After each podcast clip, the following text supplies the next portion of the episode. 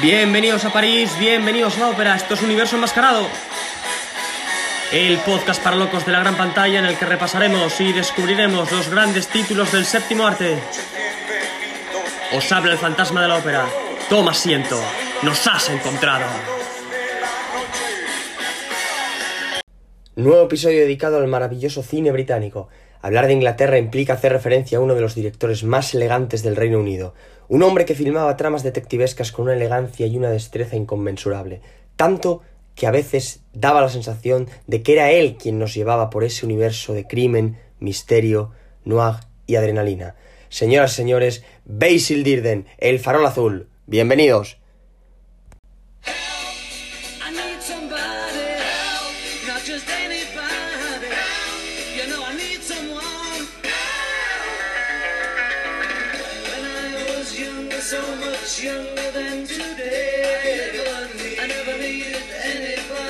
Help.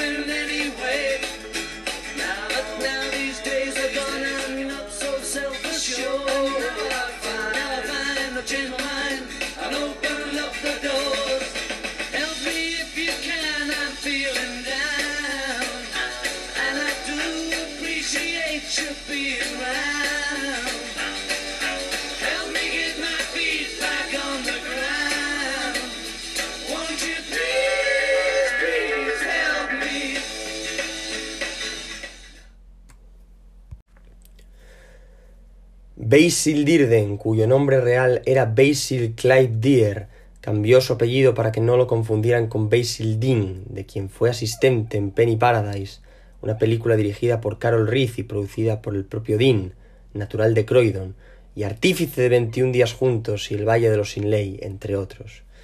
También colaboró en dos comedias de Anthony Gimmins, Come on George y George Takes the Air, su andadura como realizador comenzaría en los estudios Ealing, codirigiendo películas con Will Hay, que no Hayes. Will Hayes es el censor, y ahora hablamos de Will Hay, sin ese, director de The Goose Steps Out del año 1942. Su primer trabajo en solitario fue The Bells Go Down, y ya más adelante filmaría junto a Alberto Cavalcanti, Robert Hammer y Charles Crichton Dead of Night, al morir la noche, de 1945. La película de hoy, El farol azul, data del año 1950, pleno apogeo del cine negro norteamericano. En ese año se filma en Hollywood la maravillosa El demonio de las armas de Joseph Lewis, director de ese clasicazo llamado Agente Especial, con los fotogramas portentosos de John Alton. Bueno, pues Dirden rueda El farol azul codeándose con un elenco estelar. Dir Bogard, Peggy Evans, Robert Fleming y el mítico Jack Warner, encarnando a George Dixon. De hecho, la película inspiró la serie que se emitiría unos años después, desde 1955 hasta 1976. Quizá una de las cosas más llamativas del Farol Azul es la ambientación y los diálogos que mantienen los policías, dando la sensación de que conocen perfectamente su oficio. Casi no parecen actores, sino agentes de verdad. No obstante, ello tiene su razón de ser, y es que al parecer todas esas conversaciones estuvieron supervisadas por un policía de verdad, Ted Clark, que en ese momento ya estaba retirado, pero era el encargado de repasar los diálogos para asegurarse de que todo estuviera correcto. Repasaba todos los guiones que llegaban a la Ealing. Y otro dato, además de lo anterior, en esta película también agregó diálogos Alexander McKendrick. ¿Sabéis que los Ealing produjeron títulos como Ocho sentencias de muerte? Antes que hablaba de Robert Hammer, director de esa maravilla en la que Alec Guinness interpreta ocho personajes distintos, ninguno es un Jedi. Esa maravilla se gestó en estos estudios, en los Ealing. Bueno, pues una vez que el guion del farol azul pasó todos los filtros, controles de calidad, etcétera, etcétera, se fichó al elenco. Intérpretes conocidos, además de otras estrellas como Tessie O'Shea, que hacían de sí mismas. También otros que con el paso del tiempo ganarían fama y popularidad, como es el caso de Bernard Lee, que interpretó a M en las 11 primeras películas de 007. Hablando un poco de argumento, sin spoiler, claro, la cinta trata sobre la vida cotidiana en una comisaría de policía en la que trabaja Dixon, Jack Warner, quien tras la Segunda Guerra Mundial ya es demasiado viejo para lidiar con el crimen y la delincuencia, por lo que recluta a un agente joven, que encarna Andy Mitchell, perdón, que encarna Jimmy Hanley y el nombre del personaje es Andy Mitchell. Lo recluta para enseñarle la profesión, el oficio. Está rodada en glorioso blanco y negro, que no funerario, bien sabéis que hay diferentes tipos y tonos de blanco y negro, de esa escala de grises fascinante que nos sirve de inspiración a los fervientes admiradores del cine clásico. Y un factor a tener en cuenta es que la policía metropolitana, las fuerzas del orden de la época, no llevaban armas de fuego, sino que apostaban por los arrestos pacíficos y sin violencia. Eran casi negociadores, porque los que estaban indefensos eran ellos, no los criminales, los delincuentes iban armados. Ciertamente es digno de admiración porque hay una clara desventaja. Buscan detener, no matar, como sucedía y sucede actualmente en países como Estados Unidos. Otro elemento crucial es la fotografía de Gordon Dines, ilustrando de forma precisa y certera el submundo del AMPA londinense, unos tiempos terribles tras la Segunda Guerra Mundial, en los que la delincuencia y el crimen aumentaron de forma notable. Imágenes acompañadas de la música de Ernest Irving, compositor de la banda sonora de Mark Cruel, dirigida por Charles Frenz, que es una película basada en la novela de Nicolas Montserrat. Pero es que Jack Parnell también hizo otros compases en El Farol Azul, pero no figura acreditado como coautor. Yo esto ya no sé por qué fue, eh, desconozco si fue decisión del propio Parnell no aparecer o que directamente no lo incluyeron, no, no lo sé, pero la realidad es que él también fue partícipe eh, a la hora de elaborar la banda sonora de este clasicazo. La película fue galardonada con un BAFTA en 1951 y el título, como podréis imaginar, hace referencia a los faroles, a las lámparas azules que iluminaban la entrada de las comisarías del Reino Unido, y se dice que a día de hoy continúan haciéndolo, aunque yo cuando estuve en Londres no me percaté de ello. Estaba demasiado distraído admirando una urbe monumental. Siempre que pienso en Londres, me vienen a la cabeza las novelas de Anne Perry, una de mis mayores inspiraciones en el mundo del misterio. Vaya por delante que no voy a revelar nada de la trama, ni a hacer ningún spoiler, pero yo quisiera hacer una breve referencia al final, al, clímax. Simplemente decir que el hecho de que tenga lugar en un hipódromo lleno de gente y con las carreras de caballos de fondo contribuye en gran medida a la inmersión en la historia.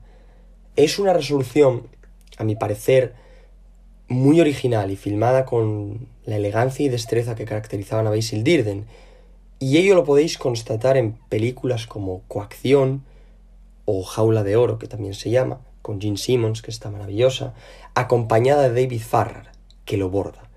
Un papel realmente portentoso. O El Club de los Asesinos, con Diana Rigg. Con Diana Rigg, Oliver Reed, con esa presencia imponente en la gran pantalla. Kurt Jürgens, Duelo en el Atlántico, magnífico junto a Robert Mitchum, grandísima película. Y Telly Savalas, entre otros. ¿Queréis un koyak? ¿Os gustan los chupa chups? Un paréntesis, ¿sabéis que lo del chupa chups tiene su, su cosa? Es decir, él eh, al principio de la serie fumaba mucho, pero el sentimiento mm, antitabaco fue creciendo en los Estados Unidos y al final le cambiaron el cigarrillo por un chupa chups con aquella frase de Who loves you baby y es una cosa es una cosa curiosa. Yo me enteré hace poco, no, no lo sabía. Me queda deciros que el cine británico está repleto de grandes nombres, que no solamente se reduce a Alfred Hitchcock, Carol Reed, la dupla Powell Pressburger o David Lean, sino que otros cineastas como Basil Dearden dejaron su impronta con películas maravillosas que a día de hoy ostentan el estatus de grandes clásicos del siglo XX. Si tenéis ocasión, zambullíos en la filmografía de este hombre porque os va a encantar. Yo creo que con El Farol Azul eh, filmó una, una película mmm, realmente audaz eh, en aquellos tiempos, ¿no? Porque eh, el mundo estaba sumido en un panorama dantesco tras, tras la guerra estaba el mundo completamente diezmado y como digo, la delincuencia, el AMPA y el crimen habían aumentado exponencialmente y, y hay que tener arrestos para rodar eh, una película que retrata y que mm, ilustra con esa precisión el Londres de la época ese Londres convulso y turbulento, lleno de eh, violencia y de, de crimen. Y luego reitero lo de que la policía no vaya armada a mí siempre me ha llamado la atención porque es que eran casi, bueno, eran negociadores. Es decir, vosotros imaginad que sois policías en el Londres de los años 50, en posguerra, y vais a detener a un, a un delincuente, uno de los criminales más abyectos y más buscados del país, y no vais armados, solo lleváis una porra y unas esposas. Y el tío va, va con una pistola, o con una escopeta, o con lo que sea. Y bajáis del coche y, y os está apuntando ahí el colega con el arma y vosotros mmm, sin, sin, sin defensa alguna. Entonces, eso pues a mí siempre me dices, jolín, resulta, resulta difícil de, de creer y de imaginar. Mm, pero, pero bueno, es que no os quiero, para los que no lo hayáis visto, no os quiero hacer ningún spoiler, pero esto de, de que no vayan armados tiene su, su trasfondo en la trama. Entonces, por eso no os lo digo, pero simplemente me llama la atención. Luego la fotografía también está, está muy bien porque es una fotografía sobria pero muy elegante, muy bien ilustrada y parece que cada plano está elegido con, con mimo. Es una cosa muy perfeccionista, muy, muy cuidada. Con esa elegancia inglesa, esa clase británica que, caracteriza este cine de los 50, mediados de los 50, incluso antes. ¿eh? Ya lo decía mm, en el episodio anterior con las zapatillas rojas, el, el, cine británico es maravilloso, es una cosa que a mí me sirve de inspiración, no solamente por la elegancia y por la clase que emana de, los, eh, de las imágenes, sino por todo, por los conjuntos que formaban los cineastas, no solamente Basil Dirden en este caso, sino, por ejemplo, David Lean, en breve encuentro con Celia Johnson y, Trevor Howard, o, por ejemplo, en El fotógrafo del pánico, eh, que es de Michael Powell en solitario, no sé, o Frenesí, que esta es muy posterior, Frenesí de Alfred Hitchcock, ya ese Londres colorista de los años 70, 1972 concretamente. Eh, es, está todo milimétricamente eh, pensado, es un cine muy, no sé, que a mí, a mí me gusta mucho y, y, es inabarcable, es como, como todos los géneros y como todo el cine de todos los países, eso es lo bueno del séptimo arte, que es tan fascinante como inabarcable y necesitaríamos más de mil vidas para ver todas las películas que se han hecho. Pero bueno, de momento estamos aquí y que no se pierda nunca ese brillo salvaje en los ojos y sobre todo el afán de descubrimiento. Así que nada, no va más. Un placer, como siempre, y gracias por estar al otro lado del micrófono. Nos vemos en el próximo telón. Y volveré. No os quepa duda.